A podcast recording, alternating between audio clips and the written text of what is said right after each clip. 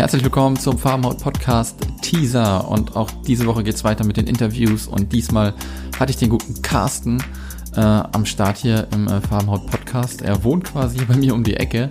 Trotzdem haben wir das Ganze online durchgeführt, weil er auch äh, Familienvater ist und spät nach Hause kommt. Deswegen haben wir das relativ spät aufgenommen. Und mit ihm quatsche ich so vor allem um die, ja, um die gute Wirkung, würde ich es mal einfach nennen, äh, des Toten Meeres. Er ist nämlich extra dorthin geflogen, weil seine Psoriasis schon echt schlimm war. Und als die Behandlung dann dort fertig war, ist er wirklich komplett, ähm, ja, wirklich komplett schadenfrei äh, wiedergekommen.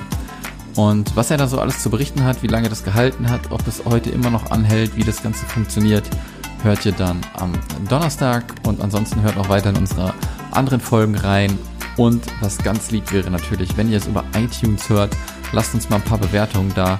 Ähm, das tut uns ganz gut in der Seele und äh, damit äh, bedanke ich mich bei euch und wir hören uns. Macht's gut.